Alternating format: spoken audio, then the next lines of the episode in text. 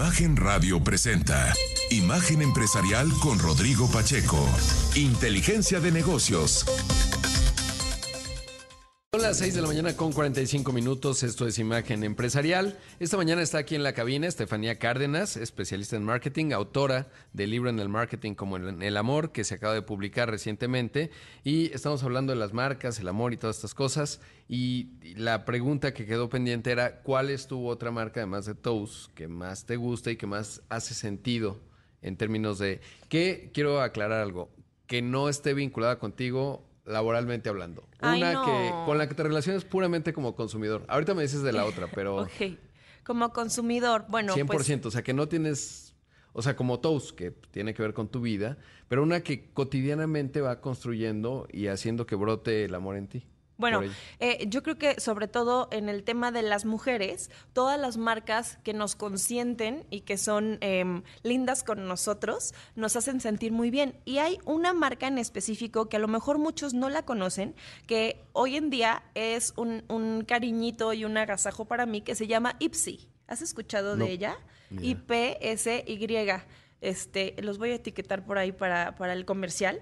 Ipsy eh, manda cada mes una bolsita con, con cositas de maquillaje y de, y de cuidado personal. Pagas una suscripción al mes que es como de 300 pesos, una cosa así, y cada mes te llega tu bolsita con un poquito de maquillaje. Para las mujeres es un agasajo. Bueno, para mí es un agasajo. Es mi, mi eh, placer culposo. Entonces creo que lo están haciendo muy bien porque hacen un, un estudio previo de qué es lo que quieres, de cuáles son tus colores, de cuáles son tus necesidades. ¿Y es mexicana? ¿De dónde es? Es mexicana. Em, está en México, sí. Y las emprendedoras que lo están haciendo aquí en México, eh, creo que tienen ya las licencias, pero creo que no es mexicana. Creo que es ah.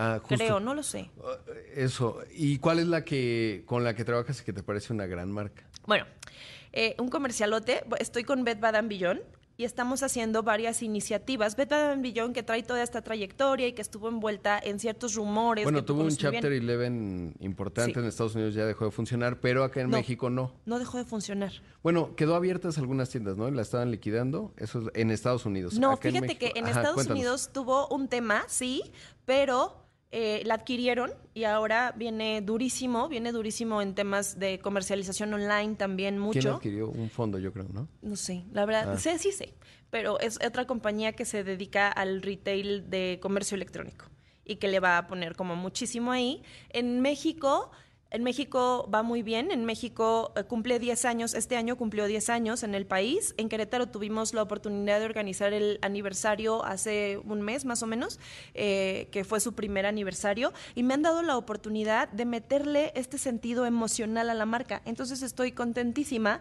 porque Sergio Gutiérrez, quien es su director a nivel nacional, ah, que quedaron de comer. Sí, creo que sí. Escribí por ahí. Eh, este, me ha dado chance de, de meterle el sentimiento y de hacer iniciativas que involucren a los clientes de una manera súper eh, interrelacional. Ahora para Querétaro hicimos una premiación de mujeres exitosas para... Em, contarles o, acompañarlas en estos, en estos momentos de, éxito, sí, pero también del detallito en el baño y de las mamás que somos empresarias, pero que también hacemos galletas, pero que también estamos pendientes de que la casa esté bonita, pero que también, ¿no? Entonces, Beth Badambillón hoy en día me ha abierto las puertas para meterle mi amor a su marketing.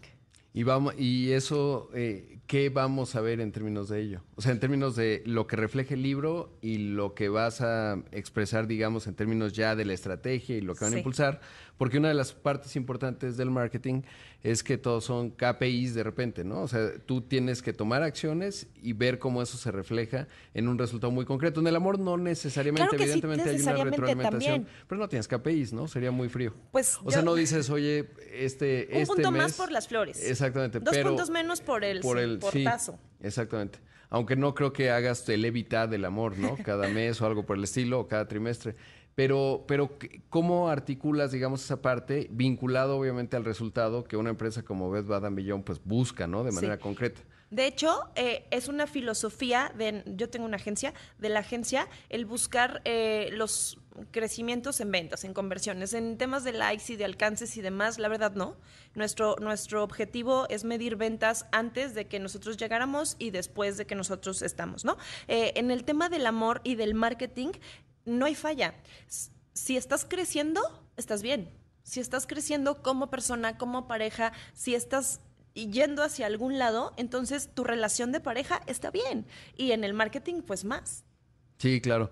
Sí, no sé si haría un informe trimestral, ¿no? Como se hace, o sea, reportas en Investor Relations y dices cómo va, porque es mucho más, eh, digamos, etéreo el amor. Sin duda las relaciones son complejas, tienes que ver el más, el largo plazo, porque a veces lo que les ocurre a las empresas es que ven el trimestre a trimestre. Hay empresas presidentes de compañías que les va muy bien en el trimestre a trimestre y dejan ir el largo plazo que eso ocurre mucho, más el marketing en la estrategia empresarial, ¿no? Y ves muchas compañías, yo de hecho en algunas pláticas cuento, por ejemplo, el caso de Nokia, ¿no? Que tenía el iPhone de Nokia desde 2001.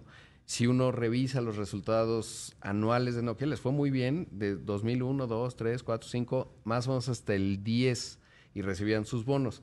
Pero al mismo tiempo dejaron pasar la enorme oportunidad de los teléfonos inteligentes y hoy Nokia como compañía de teléfonos celulares no existe. Sí cuando era el mayor jugador, eh, pues cuando nació el iPhone, por ejemplo, en 2008. Invertía más en investigación y desarrollo en ese entonces y no tuvo que ver con marketing, sino con un montón de otros componentes que tienen que ver también, que es, por ejemplo, la inercia institucional, ¿no? la ceguera que puede tener una empresa, puntos ciegos, con respecto a la ejecución no necesariamente con respecto a la visión. Y podríamos hablar de un montón de otros ejemplos de cómo a veces fijarte en el trimestre a trimestre o en el KPI de corto plazo, pues te puede dejar pasar grandes oportunidades y movimientos estratégicos. Un ejemplo muy común pues sería el de Netflix Blockbuster, ¿no? Como Blockbuster pues dejó, tenía un punto ciego muy importante eh, en términos pues esa enorme oportunidad de un cambio de paradigma tecnológico que Netflix con más agilidad pudo cambiar, ¿no? Que ese es uno de los lugares comunes. Es como en las relaciones tú te casas hoy y ojalá sea un felices para siempre. Y las relaciones en el marketing como en el amor no se pueden llamar maduras hasta saber superar obstáculos, ¿no? Eh, es algo que pasa, deja tu Nokia y todas las demás en los emprendimientos. De pronto tienes mucha pasión en lo que estás haciendo y crees que con inaugurar o con el ya la boda y fanfarrias ya está resuelto el tema. Y no, el tema es cuando, ¿qué pasa después, no? consolidar las empresas y consolidar las relaciones. Hay, hay una parte en el libro que dice, no te, no te cases, emprendedor, si no estás dispuesto a amanecer todos los días con la misma marca no te cases si no piensas renovar constantemente tu pasión y meterle innovación, porque en el marketing como en el amor nunca es culpa tuya, es culpa de la monotonía. Claro, exactamente. Es una gran frase. ¿Dónde encuentran tu libro, Estefanía? En todos lados. Estoy muy contenta de comentarles que tuvimos una presentación para, para los eh, tomadores de decisiones de las librerías y todos eh, quisieron el libro. Está eh, en Summers, en Gandhi, en Amazon. En Amazon fuimos primer lugar la semana pasada. Estaba contentísima. Después de 10 días se colocó en primer lugar. Estamos en el sótano, en péndulo, en porrúa, en, donde quieran. Y evidentemente en planetadelibros.com. Exactamente, que ahí es la, la, editora. Pues muchas felicidades, mucho éxito. Seguramente ya te está yendo muy bien con el libro y seguramente va a ir muy todavía mejor, sobre todo porque pues es, eh, digamos, eh, de manera muy amena contar justamente todo este transitar en el marketing y como ya dice el título en el amor. Muchas gracias por estar aquí. Gracias, Rodrigo, por tu apoyo. Muchas gracias. Gracias. Ahí escuchamos a Estefanía Cárdenas, autora, bueno, especialista en marketing, autora de En el marketing como en el amor. Eh, y continuamos con más aquí en Imagen Empresarial. Mire, varios temas. Por un lado, la CEPAL, que es la Comisión Económica para América Latina y el Caribe, proyectó que la economía mexicana crecerá 2.9%. De hecho, se quedan un poco cortos si consideramos, bueno, pues que lo que le contaba al principio en el resumen, la economía mexicana, de acuerdo a lo que refleja la encuesta Citibanamex, estaría creciendo 3.1% este 2023 y sobre todo con el dato del 3.6, pues ya se antoja difícil que México no crezca 3%, pero bueno, la CEPAL es lo que está actualizando. Normalmente lo que hacen estas entidades internacionales es van eh, con cierta digamos, retraso viendo los datos que se van generando, van metiendo modelos porque tienen que ver a todos los países. De llamar la atención lo que le contaba también Moody's, que proyecta que la economía mexicana estaría creciendo 3.3%, lo cual suena ciertamente lógico. Veremos qué tanto se desacelera la economía de los Estados Unidos en el último trimestre y a partir de ahí, eh, pues eh, ya eh, digamos, veremos el impacto que eso tenga en la economía mexicana. Hoy por hoy se han roto un montón de correlaciones. Parece resistente la economía de Estados Unidos al incremento de tasas. Por otro lado, le cuento que el eh, CEO de Baidu, una empresa china potente en materia tecnológica, Robin Lee, destacó que hasta el día de ayer ya se han publicado 70 modelos de inteligencia artificial en China, que hay que entender que eh, pues la inteligencia artificial regenerativa, estos modelos de lenguaje natural como el chat GPT 4, como Bard de Google, etcétera, como Pi de, de mm, Anthropic, no, esa no es de Anthropic Inflection, eh, pues tienen un componente que es de caja negra, es decir, tú le metes un insumo y no sabes exactamente lo que va a salir y eso es complicado en un régimen autoritario como el de Xi Jinping allá en China y eso es lo que en buena medida ha frenado el avance de esta tecnología en ese país. Y por otro lado también las limitantes que le ha colocado el presidente Biden a la exportación de tecnología de frontera vinculado a ello, por ejemplo los, eh, los GPUs de, de Nvidia eh, pues no, no pueden llegar a China y eso, bueno, está limitando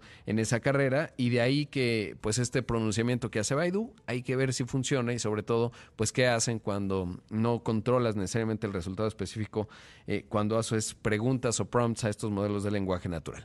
Pero bueno, ya llegamos al final de una edición más de Imagen Empresarial. Como siempre, agradecerle mucho que me haya acompañado toda la admiración a los que ya están despiertos, un aplauso para ustedes, pero sobre todo a los que están con la disciplina del ejercicio, de verdad, enhorabuena, qué bueno, ya tienen información, endorfinas, así que están listos para afrontar este miércoles. Quédese con Pascal Beltrán del Río, que tiene mucha y útil información que usted necesita escuchar. Soy Rodrigo Pacheco, lo ven en los distintos espacios de Imagen Radio. Que tenga un gran miércoles. Imagen Radio presentó Imagen Empresarial con Rodrigo Pacheco. Inteligencia de negocios.